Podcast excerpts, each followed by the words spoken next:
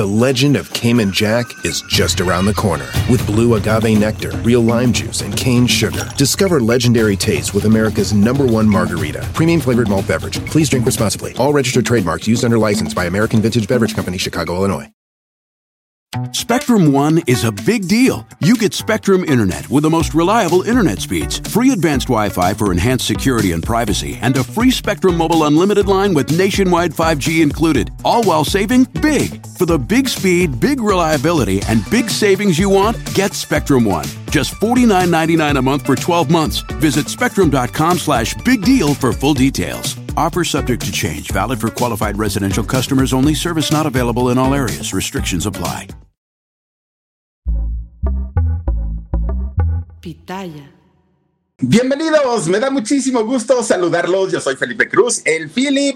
Pues fíjense que, que, la historia de don Fernando Luján, creo yo que la gran mayoría recordamos sus películas, porque a él, si bien hizo películas en la época de oro del cine mexicano, Fíjense que don Fernando fue un actor infantil y un actor juvenil en aquella época, pero donde ya lo recordamos, yo creo que con más peso y más fuerza, fue en estas películas a gogo, en estas películas, ay Dios mío, en estas películas de rockeros o de, o de rock and rolleros, incluso también don Fernando Luján hizo películas del llamado cine o, o del nuevo cine mexicano, también le tocó pues esa parte.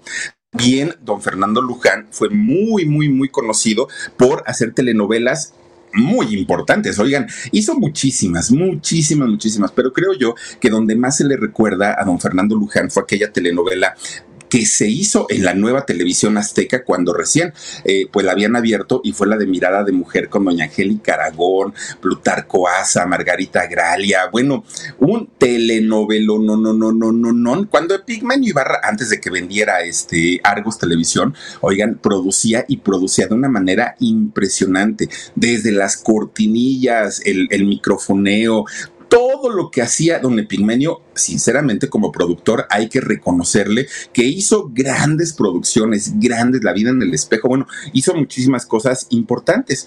Fíjense que eh, don Fernando Luján es, o fue más bien, miembro de una de las dinastías artísticas más importantes de nuestro país. Y miren que de dinastías podemos hablar la dinastía Pinal, la dinastía Bichir, la dinastía no sé qué, no sé qué, no sé qué. Pero la dinastía a la que pertenecía don Fernando Luján era indiscutiblemente la más importante en todo el país. Tan es así que al día de hoy son considerados, bueno, estrellas y figurones enormes, enormes, toda la familia de, de Fernando.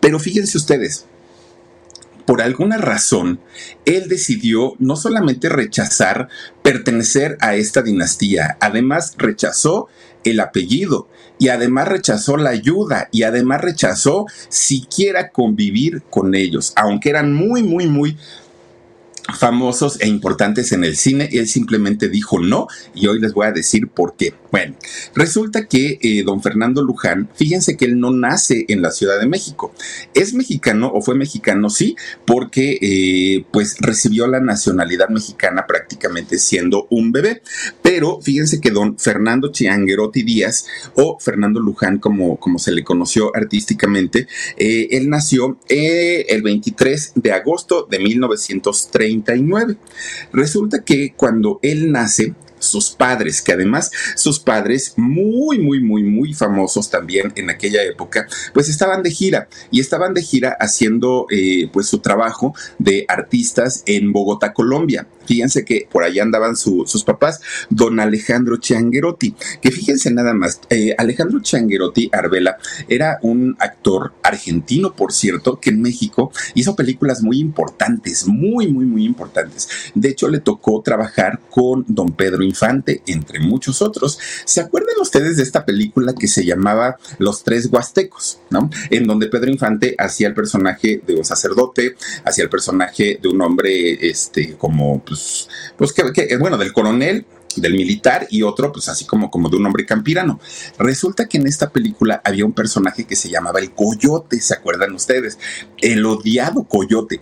Pues este coyote era don Alejandro Chianguerotti Arbela, este argentino, que así como lo veíamos en la película, que con este carácter como tan pues como tanta, ¿qué podemos decir? Burlón, sarcástico, me vale gorro, eh, así ese tipo de personalidad. Dicen que así era en la vida real.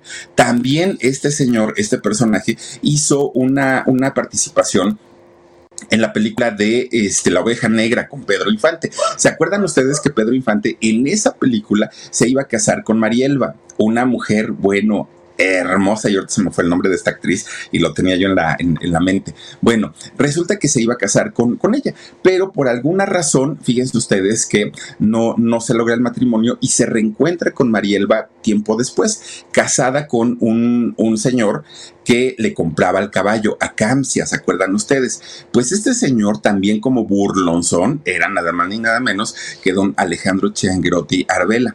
Fíjense que él, el padre de don Fernando Luján, bueno, un actor exquisito, porque era un, actor que fue muy querido a pesar de los personajes que hacía, que eran de hombre tremendo. Bueno, pues este actor estaba casado nada más ni nada menos que con una mujer muy guapa, miren nomás, es él justamente. Su esposa, de nombre Mercedes Díaz Pavia, era nada más ni nada menos que la hermana menor de la familia Pavia, mejor conocidos como los hermanos Soler. Ahí tienen Andrés Soler, Julián Soler, Domingo Soler, Fernando Soler, Andrés Soler, todos los Soler, bueno, tenían una hermana menor y esta hermana menor era Mercedes, Mercedes Díaz Pavia. Pues resulta que con la importancia que tenían estos actores, sí, como directores, como productores, como actores, como todo, ellos, bueno, ahorita que hablamos justamente de la película de, este, ay, ¿cómo se llama? se las acabó, La oveja negra. De, la oveja negra sale justamente don Andrés Soler también actuando, como el tío Laureano, ¿se acuerdan del tío, el tío Laureano? Y sale don Fernando Soler también actuando como el que decía, Vivianita, Vivianita, ¿se acuerdan ustedes? Bueno, pues actorazos tremendos, tremendos, tremendos, tremendos. Pues fíjense ustedes que estos muchachos, cuando se enteran que su hermana Mercedes estaba de novia con Alejandro Changuerotti, no les cayó muy bien la idea. Y no les cayó de entrada porque habían trabajado con él, con Alejandro Changuerotti. Sabían, pues ahora sí que entre actores se sabían sus mañas, se sabían absolutamente todo. Pero también hay algo que decir. Los hermanos Soler no eran precisamente santos, no es que hayan salido del convento, pero obviamente cuando conocen a, a, a este Alejandro Changuerotti como parte ahora de su cuñado y como parte pues ya de la, de, la familia, no les gustó, no les agradó. Y fíjense ustedes que eh, desde que eran novios, Alejandro y Mercedes, pues ellos no estuvieron de acuerdo. Finalmente, los novios deciden casarse y dijeron, bueno, pues vamos a, este, a formar una familia. Y dijo Mercedes, al ratito a mis hermanos se les olvida y seguramente, pues ya nos perdonarán y nos hablarán y todo el rollo. Bueno, se casan, fíjense, Alejandro Changuirotti con Mercedes Díaz Pavia. Resulta que ya casados empiezan ellos a trabajar, pero la actitud de, los Soler no cambiaba con Alejandro, seguía siendo igual o peor. En una de esas contratan al matrimonio y se van a trabajar a Colombia. Cuando se van a trabajar a Colombia, Mercedes ya iba embarazada. Y fíjense ustedes que cuando estaban en el hotel, en un hotel eh, muy conocido allá en Colombia, en Bogotá, resulta que Mercedes empieza con los dolores de parto. Dios mío, se me rompió la fuente. ¿Qué vamos a hacer? Ay, le, decía Alejandro, llámale a, la ambulancia, Alejandro, llévame al hospital. Pero ¿qué creen? Pues que ya no llegó. Mercedes estaba esperando al médico o estaba esperando a la ambulancia que la trasladara al hospital, pues eso ya no sucedió. ¿Por qué? Pues porque miren, el bebé se adelantó. Bueno, no es que se haya adelantado, no quiso esperar el chamaco y nace justamente en el hotel de ahí de, Bogotá. Pues ya cuando llegaron los paramédicos y que llegó todo el mundo, ya el otro estaba chilli chilli, come y come, ¿no?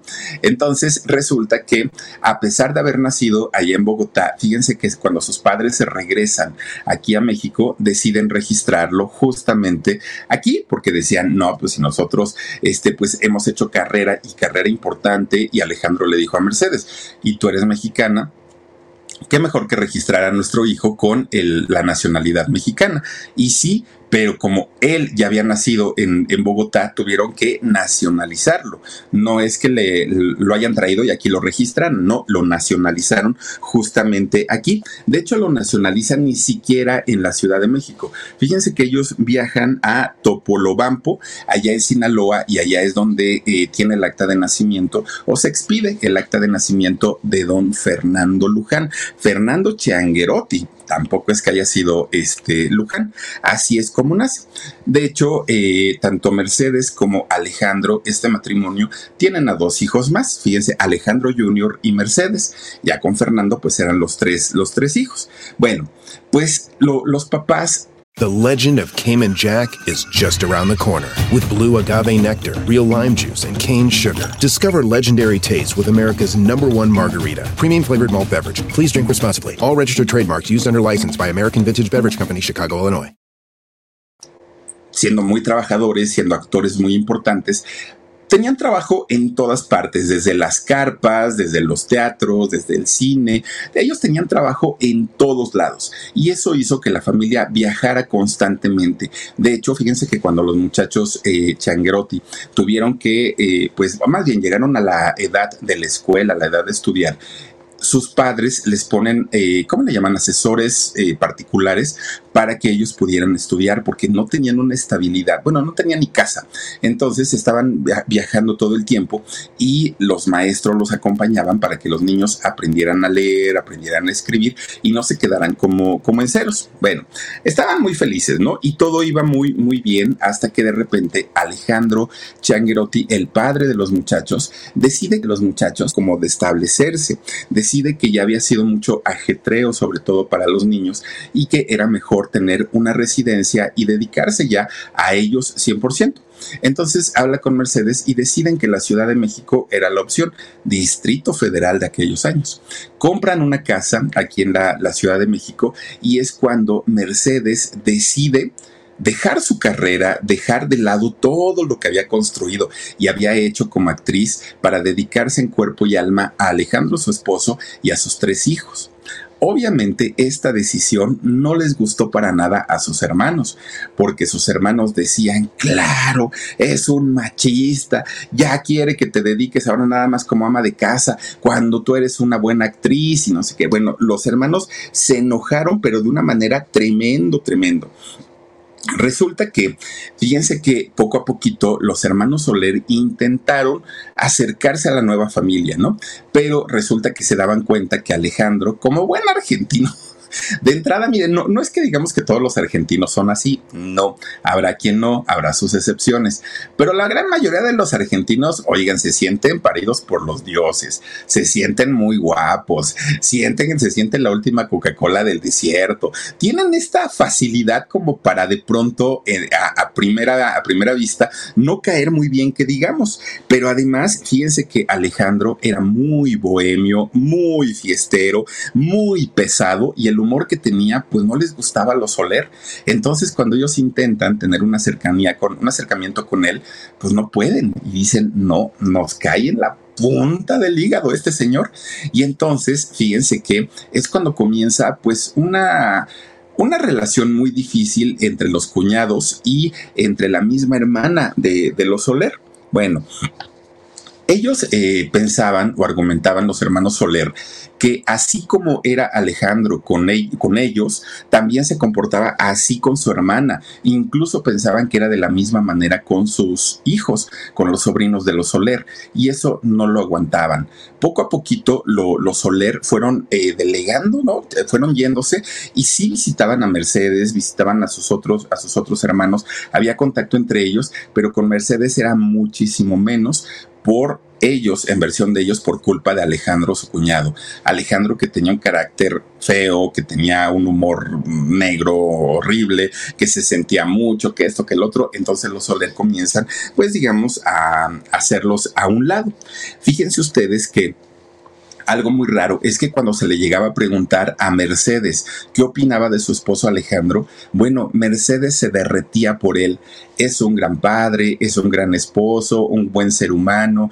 Oiga, pero ¿por qué, por qué sus hermanos no lo quieren? Ese es asunto de ellos. Pero conmigo es un bombón y un pan de Dios. Bueno, le preguntan a los chamacos, oigan chamacos, ¿ustedes qué piensan? Alejandro Jr., a Mercedes Jr. y a este y al mismo Fernando. ¿Ustedes qué piensan de su papá? Mi papá nos quiere, nos ama, no, nos consiente, nos da regalos, es un gran ser humano. Bueno, solamente su círculo personal o su círculo familiar de, de Alejandro Changuerotti pensaban que era un gran ser humano todos los que estaban a su alrededor se hacían a un lado por este carácter tan tremendo. Bueno, pues fíjense ustedes que cuando de repente los hermanos Soler llegaban a ir a visitar a su hermana, aprovechando que no estaba su cuñado, que no estaba Alejandro, aprovechaban ellos para contarles historias a sus sobrinos. Historias que tenían que ver con yo conozco a tal, este cuando hicimos tal película nos sucedió esto. Imagínense qué de experiencias y anécdotas debieron haberles contado los hermanos Soler a todos los sobrinos y los sobrinos estaban fascinados, pero fascinados, escuchando las historias de, los tíos, de todos ellos, de Julián, de Fernando, de Andrés, de, Domingo, de todos ellos, y, los chamacos estaban encantados de la vida. Y fíjense que pues eh, los muchachos siempre vivieron con esta pues con esta sombra y con esta preocupación que en cuanto llegaba Alejandro a su casa, los tíos se levantaban y decían, ay, nos vemos, luego, luego, regresamos, ¿no? Ya nos cayó el chahuiscle, así decimos en México cuando, cuando llega alguien que no nos cae, ¿no? Ya llegó el chahuiscle y ya se iban. Y entonces, pues, eh, los niños comienzan con esas historias de los hermanos Soler, comienzan a a pensar y a soñar cómo sería su vida de actores, que también ellos iban a poder entrar en esta profesión. Bueno, pues fíjense ustedes que Alejandro, el padre, cuando veía que los niños decían o escuchaba que los niños decían este tipo de cosas, yo quiero ser como mi tío Domingo, yo quiero ser como mi tío Julián, yo quiero ser como mi tío Fernando, como mi tío Andrés, se ponía celoso, Alejandro. Y entonces decía, no, no, no, no, no, ustedes van a ser actores como yo. Y entonces se los llevaba, fíjense, cuando hacía una película, ahí estaban los chamacos en los sets de filmación o, o este, pues en todos lados, ¿no? Ahí estaba este, siempre los chamacos y eso pues obviamente a ellos les encantaba no solamente porque podían conocer celebridades, sino porque pues obviamente veían el trabajo de su papá y a ellos les encantaba. Lo que no entendían los niños Changuerotti era porque sus tíos eran grandes estrellas, grandes estrellas. Y los niños decían, ¿y por qué mi papá no? ¿Por qué a mi papá lo ponen siempre de relleno? ¿Por qué lo ponen siempre como actor pues, de segunda? Y, pues mi papá es muy bueno y además es muy guapo. Ellos, pues siendo niños, amaban a, a su papá y no entendían eso, ¿no? Pues fíjense ustedes, pues Resulta que Fernando, Fernando Changuerotti eh, o, Fernando Luján, desde muy chiquito le pide a su papá que por favor le ayude porque quería convertirse en actor. Y su papá le decía, mm, es que pues no, mira, si alguien, alguien podría llevar el nombre de actor en esta casa después de mí, ese es tu hermano Alejandro. Tu hermano Alejandro, ese sí que es un, un chamaco que nació para la actuación.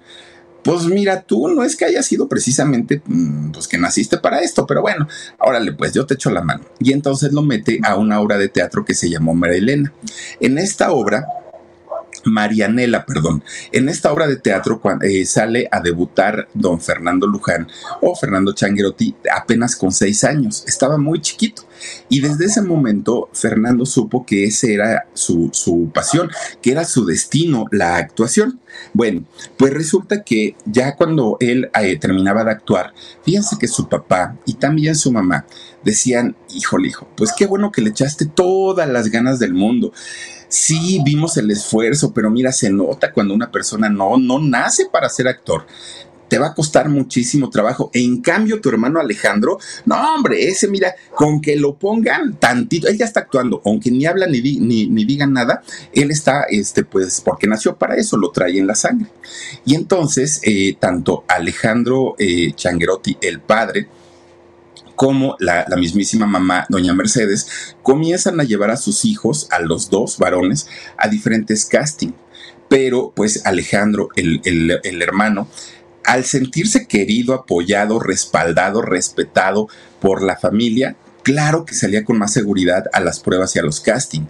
Y sí, siempre se quedaba.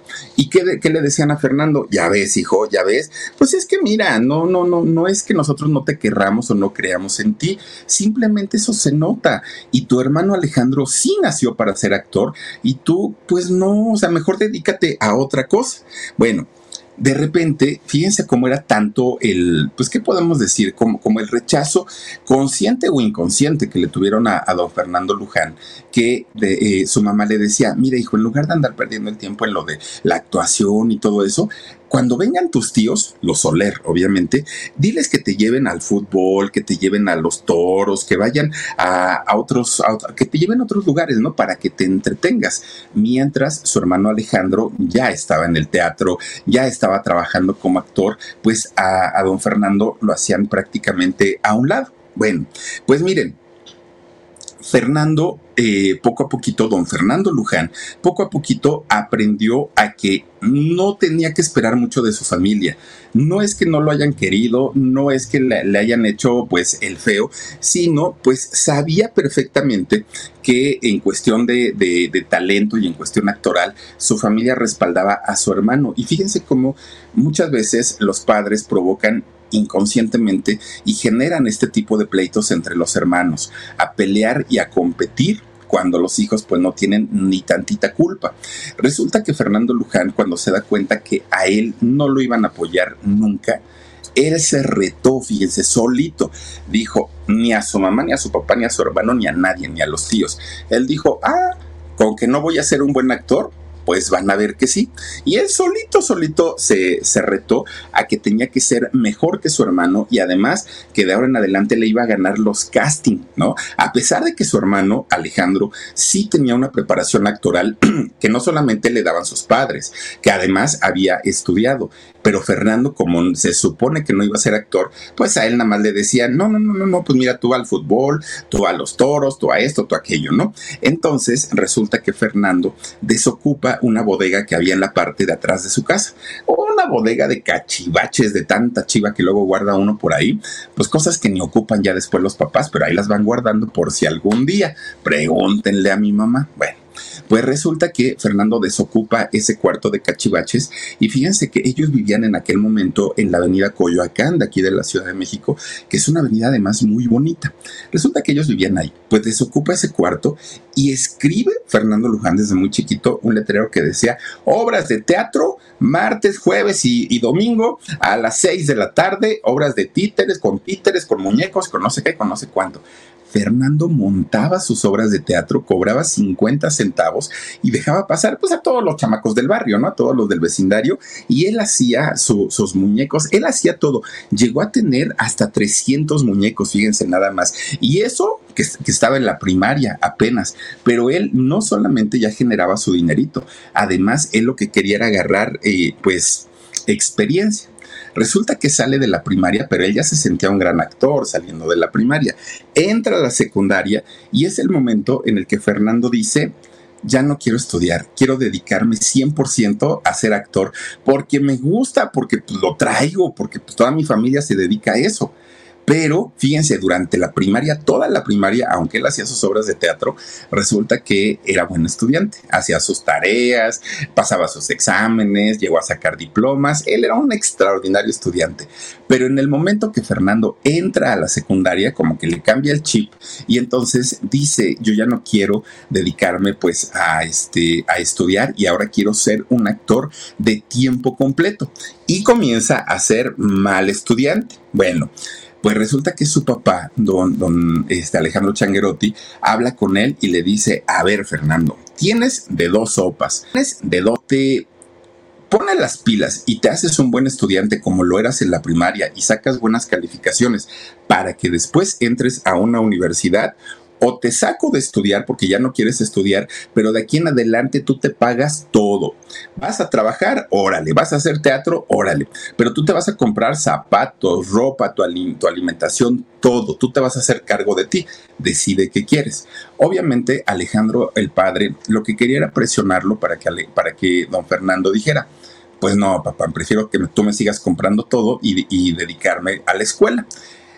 Pues resulta que cuando le dice a su papá que él quería dedicarse a ser actor, fíjense que el papá pone el grito en el cielo.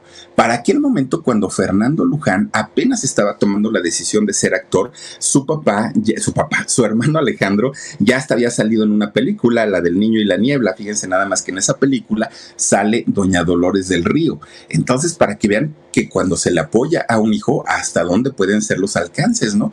Alejandro Changuerotti, el hermano de don Fernando, ya era un, un actor muy reconocido cuando Fernando todavía estaba luchando porque le permitieran dedicarse a esa carrera.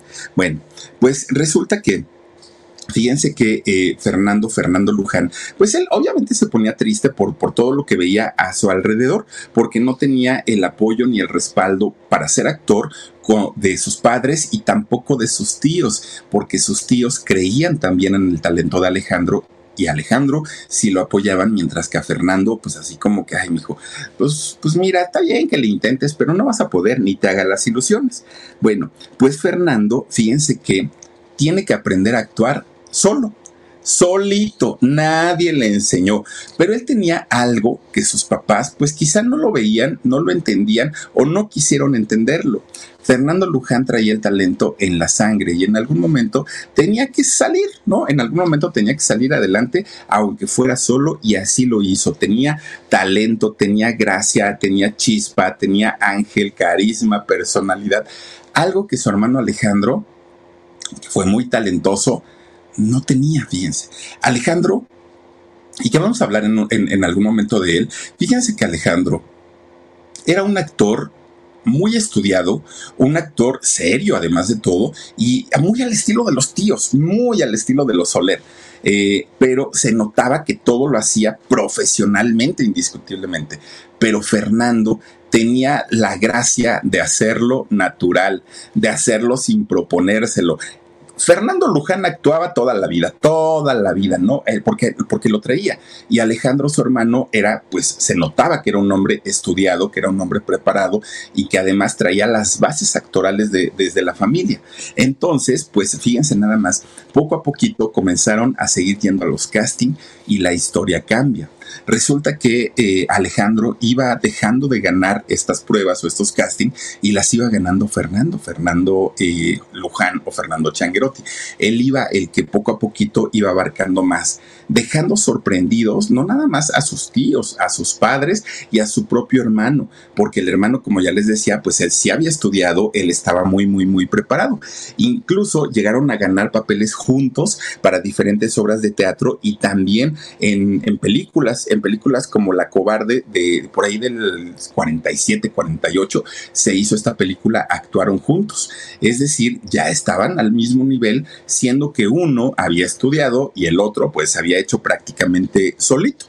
De hecho, cuando empieza la, historia en el cine para Fernando Luján, pues él comienza haciendo papeles no tan grandes, pero todavía le tocó la última, la última parte de la época de oro del cine mexicano. Todavía, ¿no? Ya estaban prácticamente pues en agonía eh, esta etapa del cine, pero todavía le tocó hacerlo. Bueno, pues miren, para aquel momento él se presentaba, miren nomás, miren nomás, ahí está con don Pedrito Infante.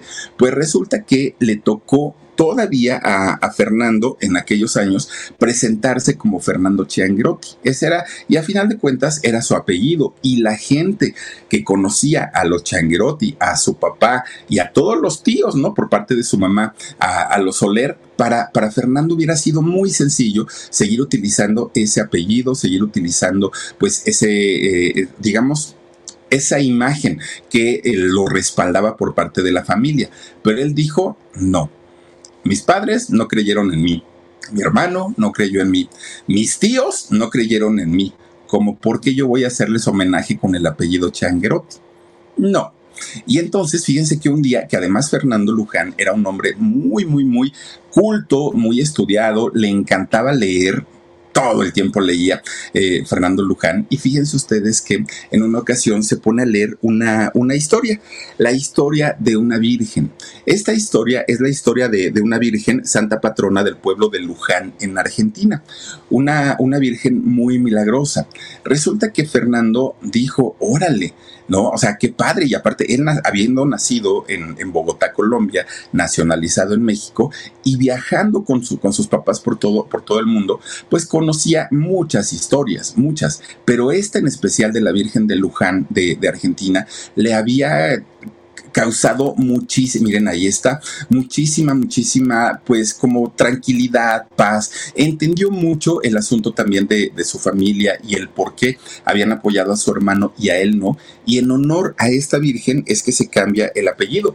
Deja de utilizar el Changuerotti y ahora se convertiría en Fernando Luján algo que molestó no nada más a los tíos que le, que, le dijeron, oye, chamaco, pues mira, si no te querías apellidar Changuerotti, órale, porque tu papá nos cae gordo, no importa, pero te hubieras puesto el Sol, el Sol, ese apellido te hubiera abierto las puertas, ese apellido, bueno, pero era muy tarde.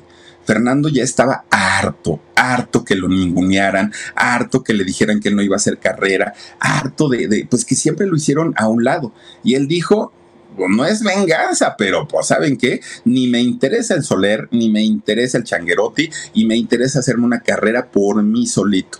Y entonces, mientras su hermano Alejandro Changuerotti sí utilizaba el, nombre o el apellido de su padre, Fernando decidió cambiárselo, decidió quitárselo.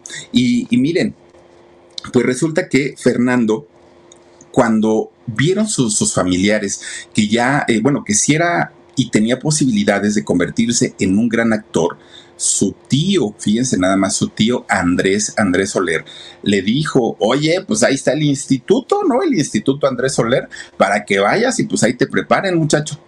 Y Fernando me los mandó al cuerno les dijo, no, muchas gracias. Ah, yo me voy con el maestro Sequizano a ver con quién me voy, pero pues no, no, no, no. O sea, ahorita que ven que ya salgo en el cine, ya es cuando, ay, sí, hijito mío, ¿no? Hijito chulo. No, no, no, no, ay, quédense con su academia, quédense con su instituto y a mí déjenme en paz. No quiso ni siquiera estudiar en el Instituto Andrés Soler. Ya después, fíjense que sí se arrepintió don Fernando, Soler, don Fernando Luján, porque dijo, híjole, pues creo que sí es una muy buena escuela, me hubieran enseñado mucho, pero pues ya lo hecho, hecho está, ¿no? Y entonces, pues a final de cuentas ya estaba al mismo nivel actoral que su hermano sin eh, haber estudiado. Bueno, pues miren, estaban eh, trabajando juntos Fernando y Alejandro, los hermanos, pero era muy, como muy sabido y muy conocido en aquellos años que no tenían la mejor relación entre los dos hermanos. Y es lo que les digo, luego los papás provocan ese tipo de divisiones entre los hijos por darle la preferencia a alguno de ellos. Y generalmente también pasa que luego los, o el hijo al que menos apoyaron, al que menos quisieron, al que más lo, lo, lo hicieron a un lado, es el que termina apoyando a los papás, a los dos, cuando los papás son grandes. ¿Por qué pasa eso? quién sabe, pero pues es, es, un error que cometen no solamente los padres o que cometieron los padres de Fernando. Creo yo que esta historia se repite en muchos hogares, en muchos, que los papás tienen a su hijo consentido, ¿no? Y que es ese, ese trato de hijo consentido muchas veces termina arruinándoles la vida, porque les dan todo, porque les procuran todo y al paso del tiempo pues, no agarran precisamente, no toman el mejor camino. Pero bueno, esa es otra historia. Resulta que, fíjense que las, las comparaciones entre los hermanos empezaban a salir. Y entonces Alejandro se molestaba mucho porque él sabía que era un hombre estudiado, que era un hombre preparado, que era un hombre que había aprovechado porque también aprovechó mucho el apoyo que le dio su familia y tenía todo el talento, pero decía, ¿por qué mi hermano o por qué dicen que mi hermano es mejor que yo, don Fernando Luján, si él pues ni estudió ni es actor, además pues, ni, bueno, ni mis papás creyeron en él. Pero como ya les decía yo, don Fernando Luján tenía el carisma, tenía la estrella, tenía pues ese carácter para, para, convertirse en artista, sí o sí. Él ya lo era, ¿no? Antes de salir en el cine, ya lo era. Además, Fernando, Fernando Luján, era un hombre sumamente sencillo. Nunca se sintió la estrella, véanme yo aquí. Ah, don Fernando, miren, cuando se tiene ya el talento en la sangre es lo que menos importa. Bueno, siempre, siempre se le recuerda a Fernando Luján por haber sido un muchacho alegre, sonriente, carismático, relajado, bromista. Fíjense que, eh, pues, aparte le gustaban las emociones fuertes ¿eh? a, a Fernando Luján. Bueno, cuando llega la década de los 60 y que fue pues, su, mejor época de, Fernando Luján, en donde se convierte en actor y salió en películas con, ¿qué, les gusta? Pues con este Alberto Vázquez, con, todos estos artistas de, aquellos años del rock. Eh, Fernando, Fernando Luján sale como uno de los de los galanes, de los guapos de la época, y muchas mujeres, muchas, muchas, muchas, pues estaban loquitas por él, ¿no? Por Fernando Luján. Pues resulta que Fernando no les hacía el feo. De hecho, otra de sus grandes pasiones en la vida eran las mujeres. Fíjense ustedes que Fernando, a diferencia de su hermano, de, su hermano Alejandro, que era un muchacho como más reservado, más tímido, eh, Alejandro era como más soy lo que me pidan que sean los productores, ¿no? Era más bien como tipo robotizado, mientras que Fernando Luján, él era de fiesta, de, de bohemias, de desveladas, se la pasaba ligando chamacas, era otra vida totalmente. Bueno, pues miren, pobres de sus papás en esa etapa de adolescencia de, Fernando, porque los señores vivían con el Jesús en la boca, Dios mío, a ver con qué noticias o novedades nos va a salir ahora el chamaco, porque era de verdad un, un chamaco destrampado a más no poder. Bueno, apenas llegaba a su casa de madrugada, porque siempre llegaba de madrugada Fernando, y luego, luego empezaban, ¿dónde estabas? ¿Con quién estabas? ¿A qué fiesta fuiste? ¿No tomaste, verdad? Bueno, pobre chamaco, ya también lo tenían asoleado. Resulta que su respuesta de él era la misma siempre. Ay, ya, ya, dejen de preguntar, estaba con mis amigos, estábamos bailando, cosas de chavos, cosas de jóvenes, decía él. Pues eran los años 60, la rebeldía, la juventud, el rock and roll, pues todo eso, ¿no? La época de los cafés, de los bailes, del desenfreno sano, ¿eh? porque también hay que decir que aunque esos muchachos fueron rebeldes y rebeldes sin causa, no tenían nada que ver con la rebeldía de hoy, ¿no? Es muy distinto decir, decir al día de hoy, este chamaco, ¿dónde estabas? Ay, mamá, pues en algo muy sano, en el perreo y acá y allá. Pues no, no, no, no, no. Hoy ya la, verdad es que pues, los chamacos no se miden. En esos años, el relajo y el despapalle que hacían estos chamacos, pues era que irse a la fuente de sodas, ponerse a bailar a gogo, hacer este tipo de, de cosas que en realidad pues eran más, más como inocentes, ¿no? Bueno, pues resulta que Fernando en todas las fiestas que iba, la reunión, los bailes y todo, todo lo que él hacía, fíjense ustedes que de repente un día, él tenía 16, ay Dios mío, él tenía 16 años, 16 años, y resulta que en esas fiestas conoce pues a una cougar, lo que hoy le podríamos llamar una cougar, una actriz muy famosa y aparte de todo de nacionalidad chilena. Esta muchacha de nombre Sara Watch, fíjense que era muy famosa eh, ahí en Chile, dicen que muy bonita. Yo la verdad, pues no, no, no, físicamente no la ubico. Resulta que esta muchacha tenía 36 años cuando Fernando tenía 16 y hay que tomar en cuenta que Fernando era menor de edad, ella tenía 36 años. Pues resulta que empiezan con el beso, con el abrazo, con que me gustas, con que no sé qué. Y Fernando, fíjense, muy colmilludamente, porque pues no es inteligencia, muy colmilludamente dijo, hombre, pues miren, ahí está ella. Bueno, sin comentarios. Pues es que me pareció a Eugenia León, fíjense, así más o menos. Resulta entonces que eh, Fernando dijo, no, hombre, esta debe ser una maestra para el amor. Ella sí me va a enseñar todo lo que yo no sé. Y entonces esta muchacha le dijo, pues si quieres, vámonos a mi casa y vivimos juntos. Fíjense nada más, con 36 años de edad, Sara Watch se lleva a vivir a su casa a Fernando Luján de solo 16 años. Hoy, bueno, esta mujer estaría metida en un problema legal, bueno, hasta la cárcel ya hubiera ido a dar si se hubiera atrevido a hacerlo en esta época. Desafortunadamente, para aquellos años, muchas de estas situaciones o pasaban desapercibidas o no eran como tan, tan mal vistas desafortunadamente, ¿no? Lo cual no quiere decir que estén bien, para nada, pero resulta que se fueron a vivir juntos. Pues Fernando Luján sí aprendió todo lo que quería aprender. Esta mujer era una maestra en las artes del amor y el chamaco pues feliz en la vida. Cuando sus padres se enteran de, de esta situación, Claro que pusieron el grito en el cielo, claro que le dijeron, pero por supuesto que no, y te me regresas a la casa inmediatamente. Ah, pues Fernando dijo, oh, pues miren, eso díganselo a su hijito Alejandro. Alejandro, pues sí les hará caso, ustedes lo apoyaron siempre. A mí, déjenme en paz y déjenme hacer mi vida. ¿Cómo le iban a reclamar los papás si en realidad todo el tiempo, cuando Fernando les decía, oigan, es que quiero ser actor, ay, sí, sí, sí, sigue soñando, el actor de la casa es Alejandro. Oigan, es que a mí me gustaría que me apoyaran. Ay, sí, luego lo vemos. Ahorita, pues mira, es que vamos a un casting para llevar a tu hermano Alejandro. Ahora que ellos se querían imponer sobre, sobre Fernando, pues ya no. Fernando estaba decidido a irse a vivir con eh, esta mujer y así lo hizo. Vivieron juntos y estuvieron cerca de un año.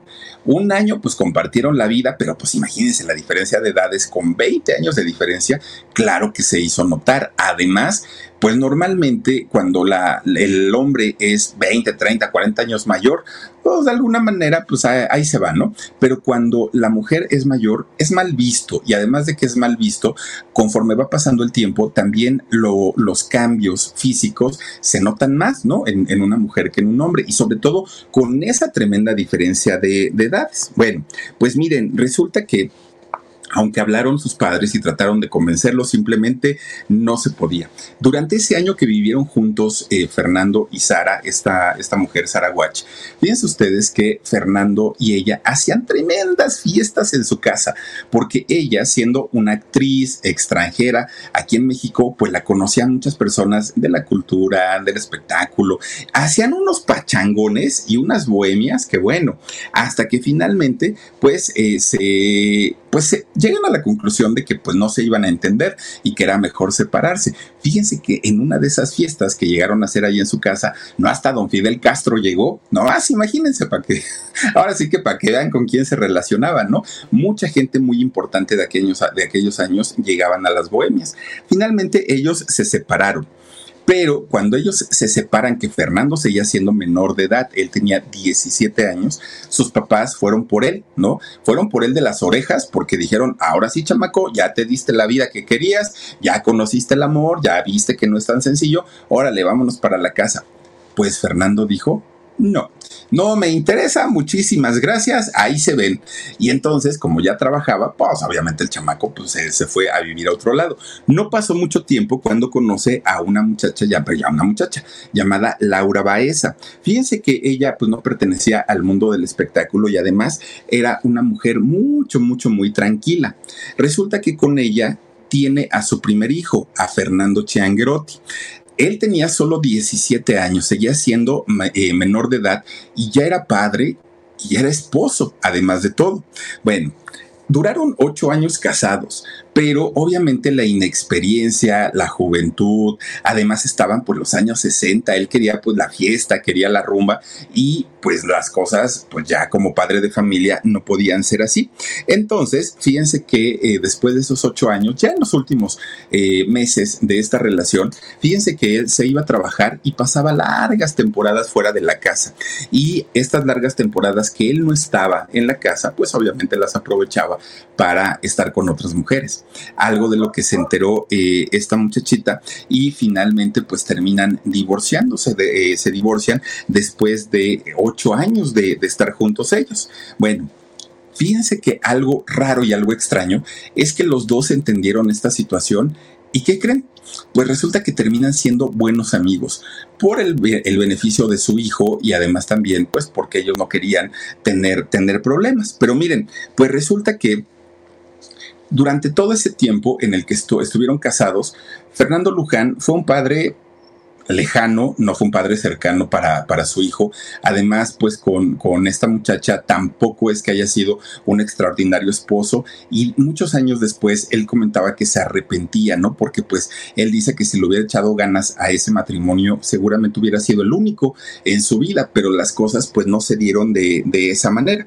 Bueno, pues resulta que ya divorciado, ya estando solito, él se hizo cargo de su hijo, pero ya divorciado, fíjense que, que Fernando pues ahora sí toma la vida de soltero, de muchacho, pues divorciado, ¿no? Pero pues le vuelve a dar vuelo a la hilacha en las fiestas, en, con todas las muchachonas guapísimas de aquella época, comienza eh, a trabajar con doña Angélica María, con don Alberto Vázquez, con todos, bueno, hasta con doña Emily Kranz, fíjense, nada más hizo películas Fernando Luján y le iba bastante, bastante bien.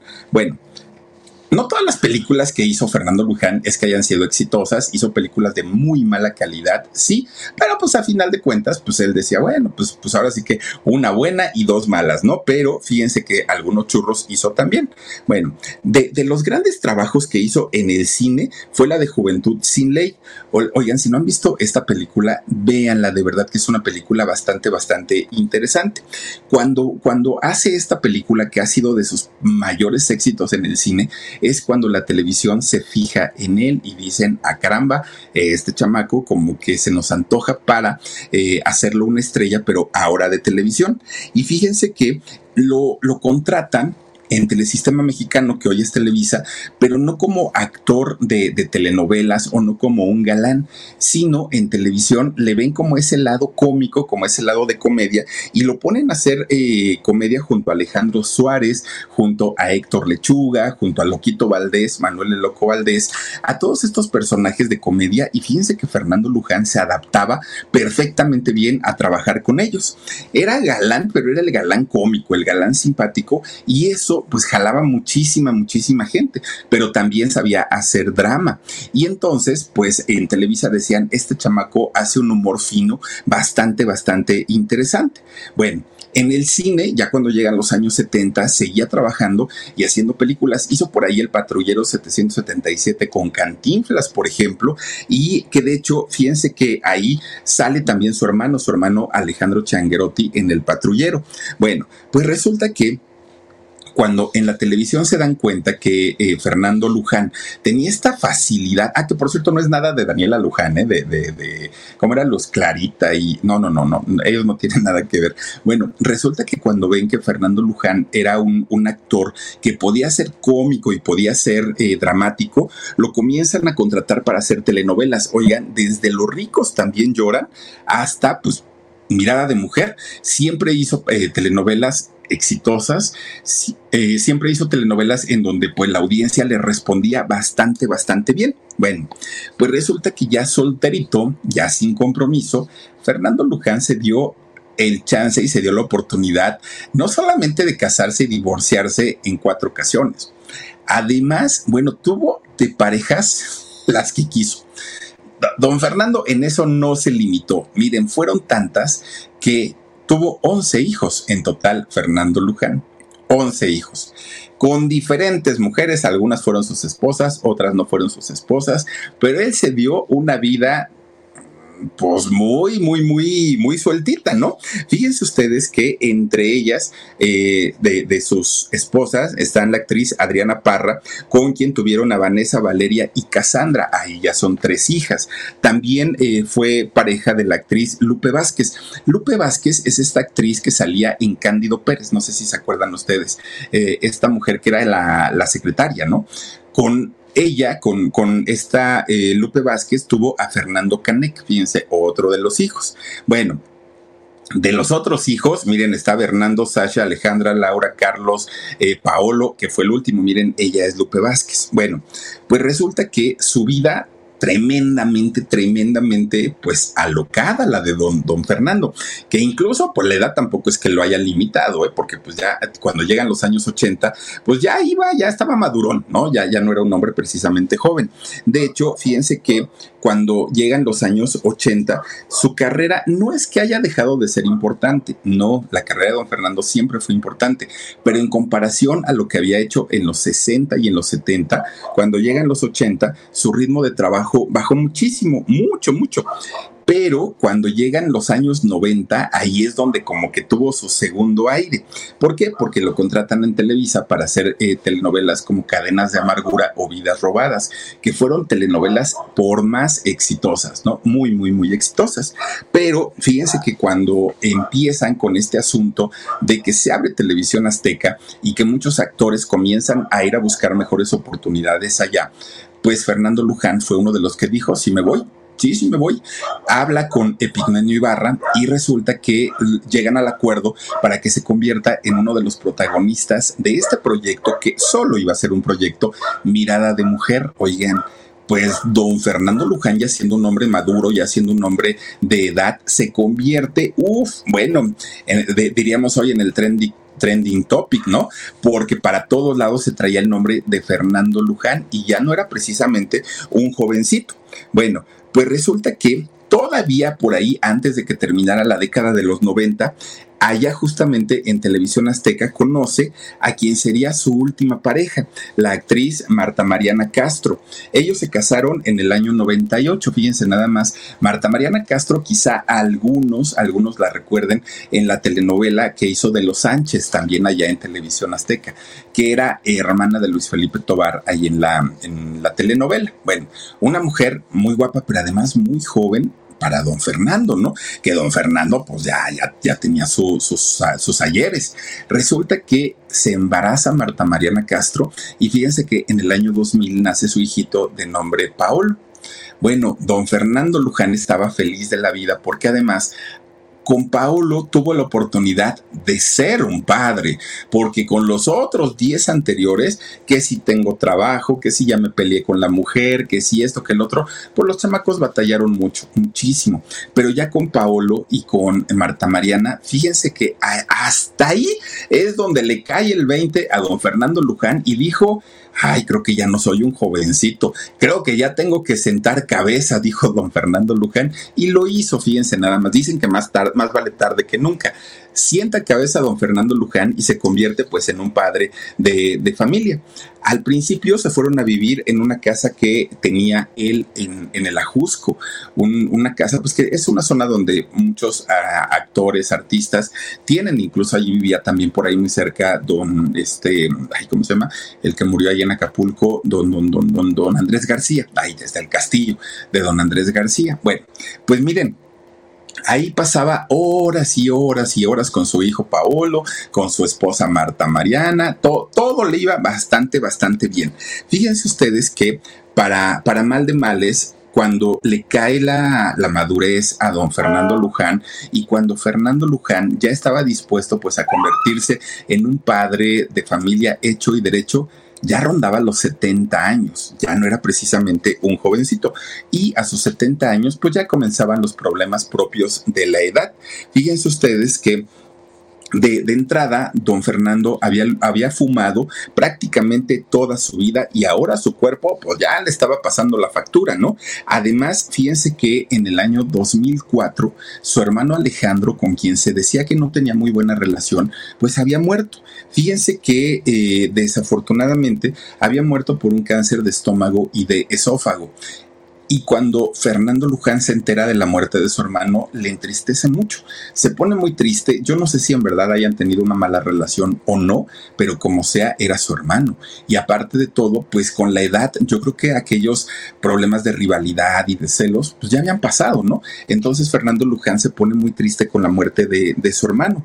Su mamá ya no vivía, también doña, doña Mercedes había muerto en 1971 y su padre murió en 1970. 75, que por cierto, eh, en 1975, cuando muere su papá, él muere ya eh, estando casado por segunda vez con una mujer que había conocido después del matrimonio que había tenido con la mamá de, de Fernando. Bueno, pues miren, Después de haber muerto prácticamente toda la familia, la única que quedaba con vida en ese momento era su hermana Mercedes. Claro que tenía hijos, claro que tenía sobrinos, claro que tenía nietos, claro que tenía de todo, pero de esta familia original de su papá, su mamá y sus hermanos, solamente quedaba Mercedes y él. Entonces Fernando pues estaba muy triste, estaba muy, muy deprimido por, por esta situación y fíjense que en ese momento empieza a padecer problemas cardíacos y respiratorios. Ya los tenía, pero se le agudizan con, con esta depresión y comienza a tener cada vez más problemas Dicen por ahí, esto, esto fíjense que no, no lo tengo yo confirmado, pero dicen que don Fernando, ya siendo un hombre de, edad avanzada, eh, se enferma de cáncer, pero este cáncer que tenía le dio en la vejiga. Sin embargo, que fue encontrado el, cáncer en una etapa eh, inicial y se pudo recuperar. El problema en realidad eran las, las afecciones cardíacas y respiratorias que tenía por el problema del cigarro que le había entrado prácticamente toda su vida. Bueno, entre lo del cigarro, entre lo del cáncer, entre que esto, que el otro, oigan, ya habían operado para ese momento nueve veces a don Fernando Luján. Imagínense nueve cirugías y en una persona adulta, pues ya es mucho. Bueno, de repente un día don Fernando se pone muy mal, mucho, mucho, muy mal. Para esto, por los problemas respiratorios y los problemas que tenía, pues iba y venía constantemente entre la Ciudad de México y Acapulco, que además, viviendo en la Ciudad de México, él vivía en una zona muy fría, que es el Ajusco, este volcán que se encuentra al sur de la Ciudad de México. Y eh, es una zona muy alta, mucho, mucho, muy alta. Entonces a él no le beneficiaba mucho por su, estado de salud y viajaba constantemente para allá, para Acapulco. Resulta que eh, por ahí del 2018, fíjense que lo internan eh, un par de semanas por una neumonía que había contraído y con sus problemas respiratorios, bueno, se le agravó muchísimo. Todavía en el hospital, miren, hicieron circo, maroma y teatro para que Fernando Luján pudiera recuperarse y saliera del hospital. Pues así lo hizo. Con lo que ya no pudo fue con esta eh, enfermedad que le llaman el EPOC, que es una enfermedad pulmonar obstructiva, con lo que Fernando Luján, pues miren, eh, fue internado de emergencia porque llevaba una obstrucción, eh, oclusión, perdón, una oclusión respiratoria don Fernando Luján ya no puede salir de, esta situación y el 11 de enero del año 2019 perdió la vida. Tenía 79, estaba a punto de cumplir 80 años y en aquel momento estaba justamente en su casa de Puerto Escondido, allá en el estado de Oaxaca había ido con su familia, había ido con Marta Mariana y con su hijo Paolo para pasar la Navidad del año anterior, del 2018, y recibir el año 2019. Bueno, pues resulta que eh, justamente en ese 2010... 18, no, 17, perdón, es que me hice bolas con las fechas. Y fue para recibir la Navidad del 17 y para recibir el Año Nuevo del, del 18. Es en ese momento cuando don Fernando Luján, pues, tiene que ser hospitalizado y desafortunadamente, pues, pierde, pierde la vida. Bueno, el cuerpo de don Fernando Luján fue cremado y las cenizas las dividieron. Fíjense que la mitad de, estas cenizas las fueron a poner en la iglesia de San Juan Bautista, allá en Coyoacán, que era donde siempre había vivido, y la otra parte de sus cenizas fueron esparcidas en el mar de eh, Puerto Escondido, allá en Oaxaca. De, las de los últimos trabajos que hizo don Fernando Luján fue la serie de Indomable con Kate del Castillo. Fíjense, fue, fue de lo último, de lo último. Eh, don, don Fernando Luján hizo casi 100 películas, 28 programas de televisión, entre programas y telenovelas, y más de 40 obras de teatro. Fíjense que eh, algo muy pues muy significativo, tanto para los hijos como para Marta Mariana Castro, es que cuando se hizo el in memoriam de, que ponen en los premios Oscar, en la entrega de los premios Oscar, en el año 2020, la imagen de don Fernando Luján fue puesta en la, en la pantalla principal. Imagínense un evento que lo ve prácticamente todo el mundo y ahí salió don Fernando Luján a manera de, de despedida de este gran actor. Fíjense que algo, algo que mucha gente pensaba que cuando, que cuando Marta Mariana Castro se casó con él, pues era como que un amor por interés. Miren, ahí está justamente. Era, era, un amor por interés y que no iban a durar. Pues fíjense nada más que Marta Mariana estuvo con él hasta el último día de su, de, su vida y además cuando su, cuando su esposo muere, ella buscó a los 10 hijos que estaban regados por todos lados, ella los buscó, les avisó de su papá y los reunió a todos allá en Puerto Vallarta, incluido su hijo Paolo, fíjense nada más. Después de esto, pues miren, cada quien otra vez se, se, fue por, por cada quien por su lado, pero finalmente Marta Mariana hizo esta labor de juntar a todos los hijos y aunque sea ya de cuerpo presente, pero los tuvo reunidos a todos sus hijos, fíjense nada más. Don Fernando Luján, vaya manera que que, de pronto, pues miren la familia que debería ser, eh, es este tipo de personas que nos guíen, nos respalden, nos respeten y nos apoyen, a veces son los que nos ponen el pie No digo que sea en todos los casos, pero por lo menos en el de don Fernando Luján así fue. Pero ni, ni se quiso poner Fernando Soler, ni se quiso poner Fernando Changuerotti. Él dijo, ah, Fernando Luján, total. Mi familia pues luchó por su éxito, qué bueno que lo disfruten. Yo voy a crear el mío solito. Y lo hizo don Fernando Luján. ¿eh? ¿Qué tal? Ahí está su historia. Y por lo pronto, oigan, pues hasta aquí terminamos y vamos a mandar saluditos, mi queridísimo Omar Benumea, dice Claudia Ibarra. Buenas noches Philip, mándale saluditos a mi esposo que está internado. Ay, Claudia, ¿qué tiene tu marido? Coméntanos, por favor, y le deseamos de todo corazón que se recupere pronto, pronto, pronto. Ay, ponle el teléfono para que escuche al Philip mientras está, pues, ahora sí, esperando la recuperación y que lo den de alta. Camila dice, llegué tarde, no lo pude ver. No, Camila, al ratito le pones, ni te preocupes. Esa es la ventaja. O lo escuchas por podcast, lo que tú decidas. Verónica Barradas dice, Philip, buenas noches, ya di mi like, llegué tarde, pero te veo mañana. Saluditos afectuosos a todos. Gracias, Verónica Barradas. Te mando un beso. Marisela Vázquez, Philip. Muy interesante relato. Saludos. Te mando besos y abrazos. Gracias, Marisela. Un besote para ti. La más fea, dice el mejor locutor, Philip. Gracias, la más fea. Ah, no te pongas así. Eres la más guapa, hombre. Eres la más chula. Échate flores y yo también te ayudo. Verónica Barradas dice: Te veo mañana, mi Philip. Gracias, Verito. Gracias también por aquí a Olivia Ramírez Soto. Dice: Hola, saluditos. Hola, Olivia. Gracias por acompañarnos. Guadalupe Antonio Gutiérrez Tarde llegué hoy, mi Philip. Oigan, como que hoy a todos se les hizo tarde. Frida Gómez Domínguez dice: Excelente narración, Philip. Interesante historia. Mándale un cierro mis ojos a mis hijos, Ana y Gema. A mis hijas, Ama y Gema. Mira, Ana, me gusta el nombre, y Gema, ay, qué nombre, eres la Gema que Dios convirtiera en mujer. Qué bonito nombre, y les mando un cierro mis ojos con todo cariño. Besos, chicas. Noemí Pérez Arellano dice, porque él se valió por sí mismo, no les pidió nada a su familia. Ahí está el por qué fue mejor que su hermano. Pues sí, porque solito, y fíjense, sin haber estudiado, él se hizo y lo traía en la sangre, que eso le ayudó también mucho. Rosa Hernández, saluditos, Philip, qué gusto de escucharte desde Nueva York. Me gustaría conocer tu hermoso país, México. Fíjate, Rosita Hernández, te voy a decir algo. Pronto vamos, vamos ya a comenzar a subir.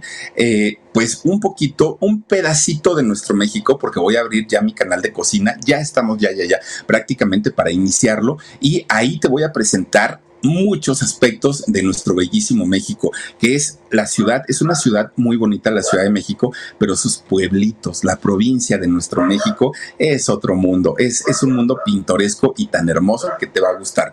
Dice Olenka Fernández, dice, qué lindo narras, Philip, saluditos desde Miami, soy de Perú, hermana, saluditos, Olenka, te mando un beso enorme, enorme. Oigan, por cierto, ahí en Quintanar Flores, dice, Philip, mi amor, bonita noche, te quiero Gracias, Vivi, no tienes calor con ese gorro, chamaca.